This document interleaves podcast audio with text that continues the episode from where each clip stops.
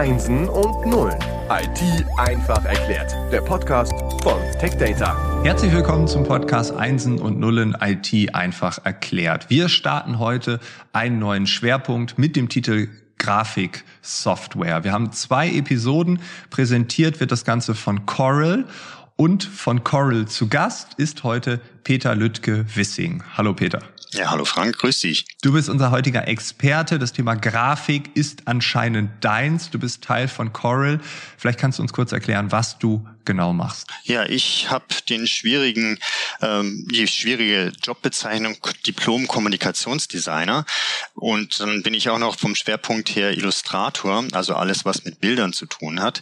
Ich habe das studiert, ähm, komme aus Augsburg und bin für ja schon seit einiger Zeit für CorelDRAW am Start, präsentiere die Software und bin für den deutschsprachigen Bereich der Präsentator auf Messen oder eben online, wenn es darum geht, die Software vorzustellen. Ah, cool. Also Diplom-Kommunikationsdesigner ist wahrscheinlich eines der längsten Jobtitel, die man sich auf eine Visitenkarte drucken darf.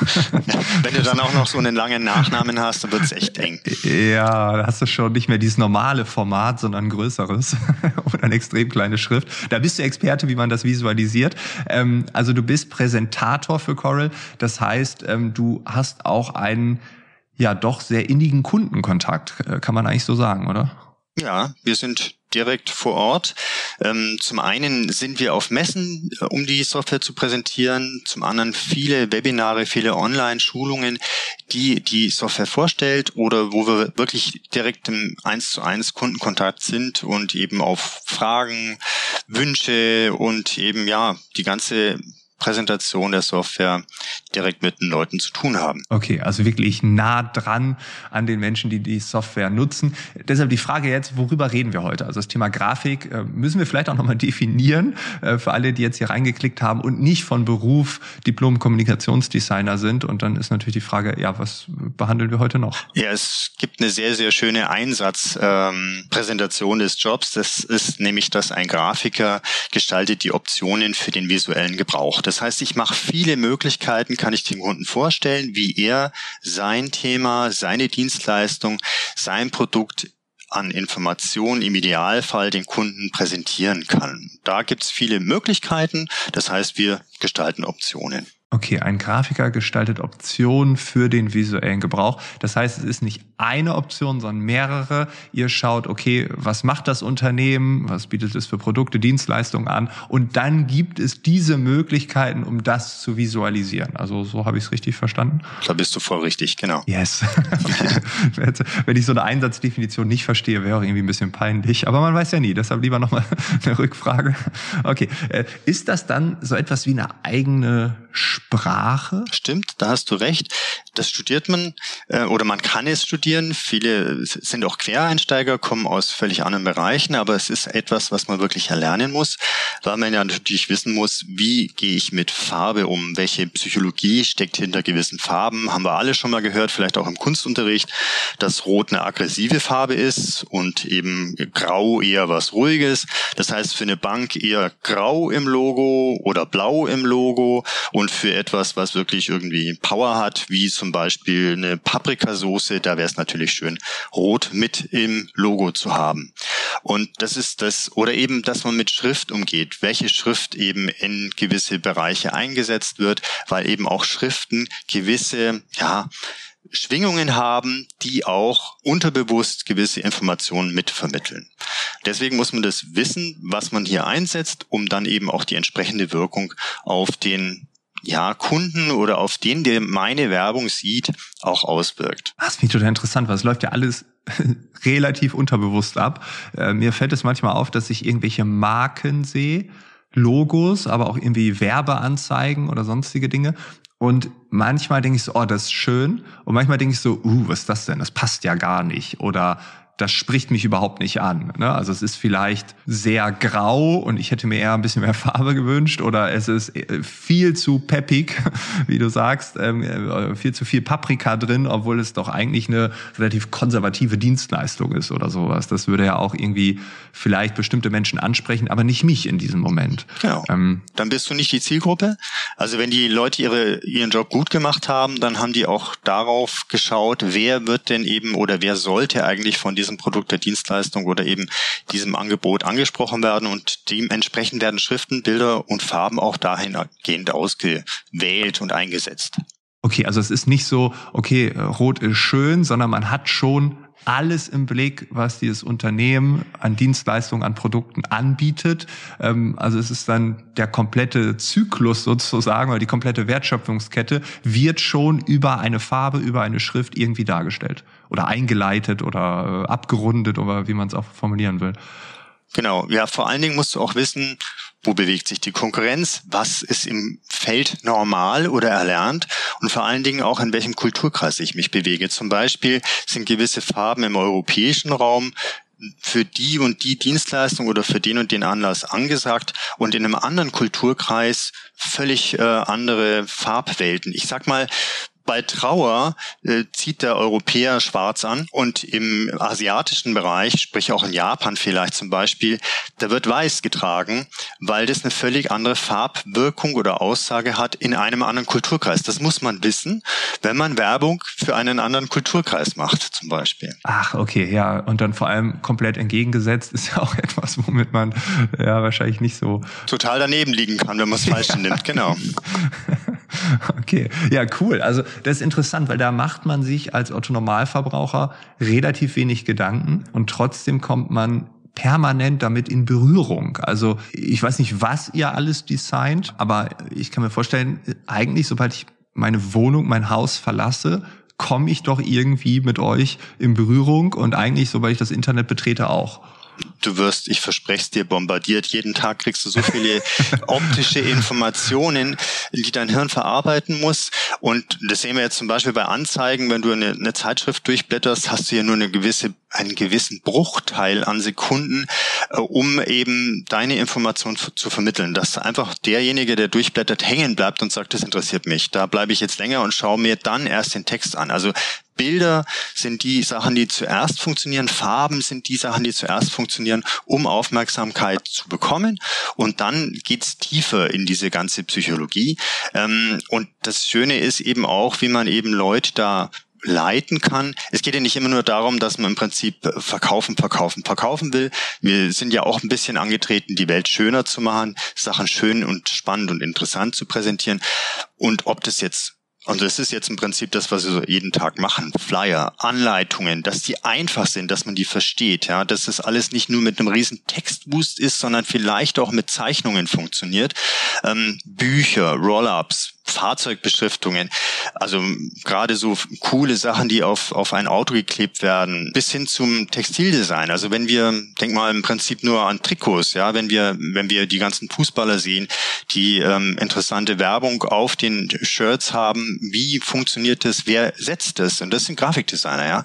Bis hin zum Webseiten oder eben große Werbeschilder, wo man im Prinzip genau das präsentiert, was ähm, sehr schnell erfasst werden muss und eben einfach für die Leute griffig umgesetzt werden muss, also übersetzt werden muss von einer technischen äh, Sprache in die optische Sprache. Ja, das ist, du hast ganz am Anfang auch gesagt, du bist viel auf Messen unterwegs da sehe ich dann immer so riesige äh, Banner oder ich weiß gar nicht, ob es Banner sind, aber große Logos, äh, große Displays. Also das ist immer sehr groß, weil Messe groß, viele Menschen, da will man auffallen.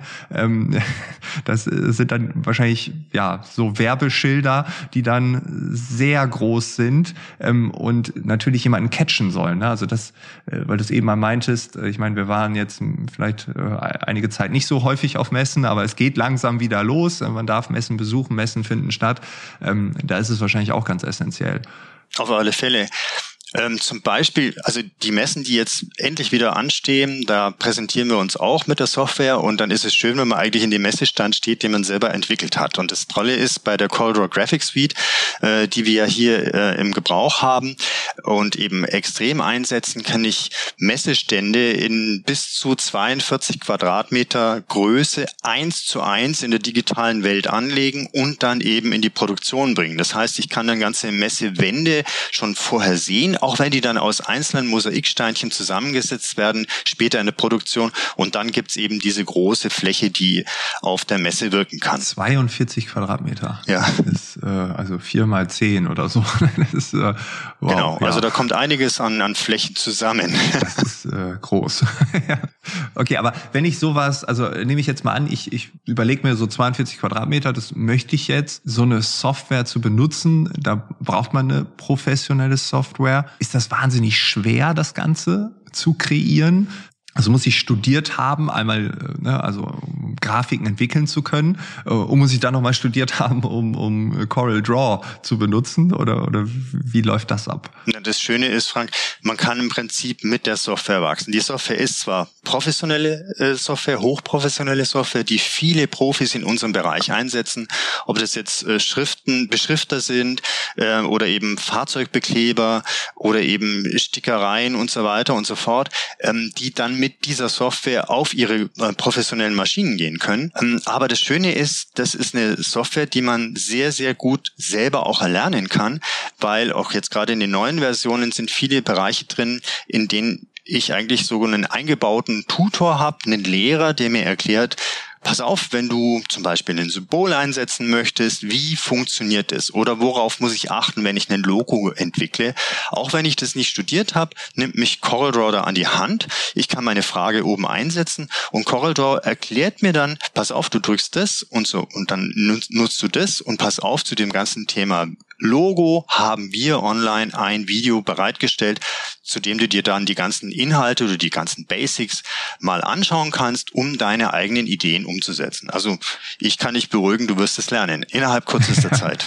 Ja, okay. Und was, was kann das Tool dann alles? Also vielleicht kannst du uns da mal einen kurzen Einblick geben. Also was mache ich dann? Du hast gerade gesagt, man fügt ein Logo hinzu oder ein Bild, aber was, was ist so die Palette? Also die Corridor Graphics Suite ist natürlich ein ganzes Produktportfolio. Du kannst eben mit dem Photopaint von Corel kannst du Bilder bearbeiten. Also alles das, was aus meiner Handykamera kommt, kann ich dann nochmal optimieren, verfremden, Filter drüber setzen, die ich dann in Corel Draw, einem zweiten großen, also eigentlich dem großen Teilprogramm von der Corel Graphics Suite einsetzen kann, um dann Bücher in Doppelseiten, große Banner, Roll-ups, ähm, also alles das, was dann später gedruckt werden muss, ähm, einsetzen. Und dann kann ich Schriften zusammenbringen, Illustrationen mit einbringen, die Bilder, die ich eben vorbereitet habe, alles in ein Produkt zusammenbringen, um dann auf, auf hochprofessionelle Art meine Sachen auszugeben. Dann ist es eben auch immer wichtig, und das ist sowas, was man dann auch noch lernen muss, Frank, was wird später damit angestellt? Das heißt, wie werden die Daten dann später verarbeitet? Weil dahingehend muss ich eben auch gucken, wie ich meine Daten vorbereite, damit die in meinen nachgelagerten Gewerken auch gut funktionieren. Und wenn du sagst äh, ausgeben, also dann äh, ist es also all das, was möglich ist. Ne? Also es kann gedruckt werden ja. äh, oder ein Trikot wird, äh, ja, das wird dann beflockt, sagt man beflockt, immer. genau. Gestrickt, gestickt. Es kann gefräst werden, es kann gelasert werden oder auf digitale weitere Kanäle verarbeitet werden, also dass es online wird. Es kann geplottet werden zum Beispiel. Was ist Plotten? Plotten ist im Prinzip äh, sowas wie ein Drucker, der aber statt einem Druckkopf eine, ein Messer eingesetzt hat, also ein hochfein, äh, hochscharfes Messer. Und der kann dann im Prinzip Farben und Formen oder nee, Folien auf ein gewisses Maß zuschneiden, exakt auf ein Tausendstel Millimeter, um dann eben zum Beispiel so einen Klebedesign auf ein Fahrzeug zu bekommen. Hast du bestimmt schon mal gesehen, gerade Messefahrzeuge werden so ja, interessant gepeppt, dass äh, im Prinzip noch mal mehr der Hingucker sind und nicht nur die Form vom Fahrzeug, sondern eben auch noch die Beklebung. Ja, okay. Cool. Also es ist wirklich ähm, überall, es ist allgegenwärtig. Vielleicht können wir noch so ein bisschen, ja, vielleicht hast du noch so ein paar Beispiele, also klar, das äh, Auto, ähm, das Messeauto oder Firmenfahrzeuge oder oder. Vielleicht gibt's noch so Beispiele, ich finde das Thema Bundesliga-Trikots total spannend, weil äh, da, was, was ich manchmal oder ab und an passiert ist, dass ein Fußballspieler die Trikotnummer nochmal tauscht. Das sind dann nicht unbedingt die Superstars, das ist dann eher so ein Ersatzspieler, der hofft, sein erstes Bundesligaspiel zu machen, aber ähm, der hat dann irgendwie die 22, aber dann kauft man irgendwie einen Superstar, der hatte immer die 22 und dann wird die Nummer getauscht und so, ne? Ähm, dann muss ja alles geändert werden. So, ja. Und das äh, ist aber ja wahrscheinlich mit einer Software relativ simpel und dann, wenn der Druck hinten angehangen ist, auch relativ simpel. Ja, das Coole ist zum Beispiel, es geht ja nicht nur um diese ganzen Bundesliga-Trikots, nehmen wir mal an, vom, vom der Kreisbezirksliga bis hin zum ja, kleinen Kinderverein, der im Fußballbereich tätig ist, wird mit Coral Draw, werden diese ganzen Trikots vorbereitet und ich kann mit einem Master-Design automatisiert alle Namen zum Beispiel einsticken lassen. Das geht super einfach, weil man das dann eben mit einer Excel-Tabelle zusammenbringen kann und ich mache ein Design und dann kann ich es automatisiert rauslassen. Das ist schön mit dieser Version von der Software, also mit CorelDRAW. Aber wir haben zum Beispiel verrückte Geschichten. Also für eine Fahnenstickerei, die für die Trachtenvereine immer diese ganzen schönen Wappen macht, die da eben bei diesen Umzügen ähm, mitgetragen werden. Oder wir haben, hast du bestimmt auch schon alles mal gesehen. Also CorelDRAW ist wahnsinnig stark in diesem ganzen Schilderbereich. Also alles, was ähm, du im Straßenverkehr siehst, an Autobahnschilder, Ausfahrt und so weiter, äh, sind die da unterwegs. Und ähm, das wird die Software das ist die Software, mit der hier eingesetzt wird. Und zwar zum Beispiel, hast du bestimmt auch mal gesehen, die ganzen Sehenswürdigkeiten. Wenn es heißt, das sind die braunen äh, Schilder, ne? Braun mit, ja, die genau. braunen, genau, ja. Ja, hier. Ähm, hier äh, beginnt der Harz oder Harz Nationalpark oder keine Ahnung, irgendwie sowas. Ja. Genau. ja. Limes oder was auch immer habt ihr bestimmt alle schon mal, oder haben unsere Zuhörer bestimmt alle schon mal gesehen. Das sind diese braunen Schilder, die dann eben mit Weiß ähm, äh, dann diese Sehenswürdigkeit nochmal sehr reduziert darstellen. Das ist zum Beispiel etwas, was eben in Folie oder auf Siebdruck groß auf diese Flächen aufgetragen wird. Und dann brauche ich eine reduzierte Version von dieser Sehenswürdigkeit. Und das geht sehr gut mit CorelDRAW, um eben so ein Bild automatisiert vielleicht auch in diese flächige Version zu bekommen und eben dann damit auch diese Schilder zu kreieren. Hat jeder schon mal gesehen? Also das haben wir, haben ein schönes Beispiel, was jeder schon mal von uns ja wahrgenommen hat. Ja, genau. Man hat es wahrgenommen, aber man hat sich nie gefragt, warum sehen die immer gleich aus vom Design. Gibt ja, Vorgaben, ich, an die wir uns halten, ja. Genau. Ja, genau. Aber dass das dann ähm, auch so softwareseitig so abgebildet, ja, stimmt, das macht ja Sinn. Ne? Also, ja, okay. Also, aber wenn du sagst, du äh, selbst ähm, bist Grafikdesigner, äh, du entwirfst noch, also sind dann auch Fußballtrikots dabei oder hast du irgendwas, wo du sagst, oh, das, da bin ich ganz stolz drauf, das habe ich gerade gemacht oder das, ja, ist ganz interessant gewesen oder so? Ja, also sowas gibt's natürlich immer. Ich habe zum Beispiel jetzt neulich erstmal einen kompletten Mini als Showcar mit toller Pin-Up-Visualisierung ähm, umgesetzt. Ähm, das oder eben von sowas Großen äh, bis hin zu was ganz Kleinem. Zum Beispiel, ich habe ein japanisches Restaurant, was ich betreue als Grafiker und für die habe ich zum Beispiel, habt ihr bestimmt auch schon mal gesehen, die Stäbchen, die sind ja meistens in so einem kleinen Papierchen mit eingebaut. Ähm, also wenn ich die frisch bekomme und für viele ähm, ist mit Stäbchen essen natürlich Neuland und hier habe ich alle Zeichnungen gemacht mit ganz kurzen Schritten, wie muss ich diese Stäbchen zum Beispiel halten, damit es am, am Schluss auch funktioniert. Und da sieht man mal wieder, dass ich also eine andere Sprache, also die visuelle Sprache benutze, um eine Information, die eigentlich sehr kompliziert ist, sehr einfach darzustellen. Und am Schluss klappt es hoffentlich auch, dass du dein Sushi in den Mund bekommst. Ja, ohne dann die, die Hände ohne Stäbchen zu benutzen. Aber äh, es ist tatsächlich, also ich könnte es auch, wenn man jetzt sagt, äh, das macht man mit der herkömmlichen Sprache, also sowohl auditiv als auch als Schrift. Ultra schwierig, das zu erklären, wie man jetzt Stäbchen halten muss. Äh, ich glaube, da ist die Zeichnung einfach enorm im Vorteil.